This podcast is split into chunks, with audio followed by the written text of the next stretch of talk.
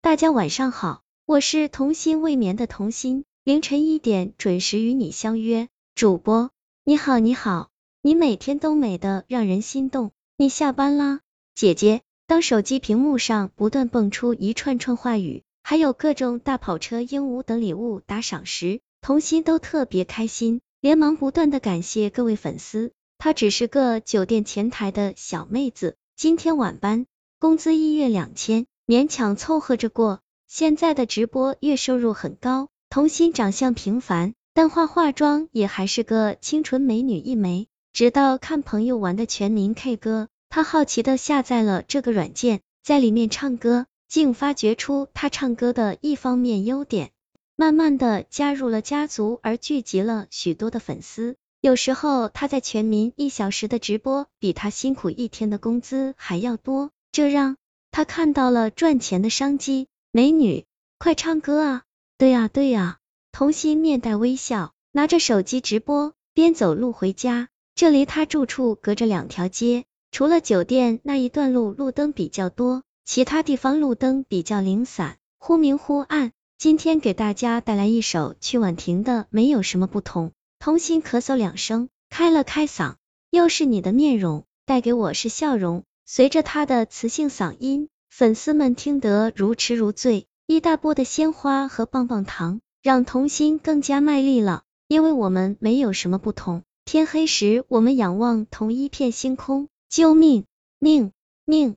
忽远忽近，回声像是一只手，紧紧的揪住人心，硬生生的插进了美妙的歌声中。谁说辉煌背后？主播主播不得了了！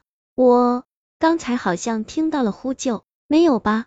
我没听到，我貌似好像听到了，但不太清楚。麻烦主播先把音乐关一下。观看的粉丝七嘴八舌的讨论，很多消息一下就被淹没过去。童心有些疑惑，安言把音乐关掉。他刚才唱的太入迷，根本没注意外面的事儿。现在他离住处还有半条街，这半条街有两三处小巷子，巷子里没有路灯，也没有什么监控。以前他一个人走着的时候都提心吊胆，但自从开了直播后，心里才安心一些。他停住脚步，强自镇定，颤抖的问：“现在听到其他声音了吗？”“没了。”我说：“当初你说听到呼救声，是不是走神了啊？”“没呀。”“等等，不好意思啊。”我在看贞子，应该是电视里发出来的。我送一辆大跑车给主播道歉，让主播心惊胆战了。童心松了口气，但看到他说看鬼片，心里更害怕了点。这四周大部分都被黑暗占领，谁也不知道会不会突然从某个阴暗处多出来一个人。大半夜的看鬼片，哥们你不怕吗？粉丝们突然围绕起鬼片展开了话题。怕啊，但是这个点。刺激，你都看过什么鬼片？推荐推荐。红神、贞子、加椰子什么？哥们，你后面咋有一只手啊？童心心里一颤，虽然不是在说他，可是他还是忍不住回了头。啊！童心吓得手机都快掉地上了，全身哆嗦，巨大的恐惧包围着他。主播这是怎么了？不会这么容易就被吓到了吧？主播是女的，女的普遍胆小。我说你咋这时候说这话题呢？我貌似知道主播为什么会被吓了。他身后左侧的一个巷子口伸出了一只手，不是吧？嘘，观众们也都吓了一愣，手机屏幕的消息突然诡异的安静了下来。突然一声沉重的闷哼从黑暗处的角落中飘荡出来，童心感觉突突的很不安，吞了吞口水，五指迅速的在手机上打字。你们说？我该不该去瞧瞧？主播还是别去瞧了吧，万一有危险呢？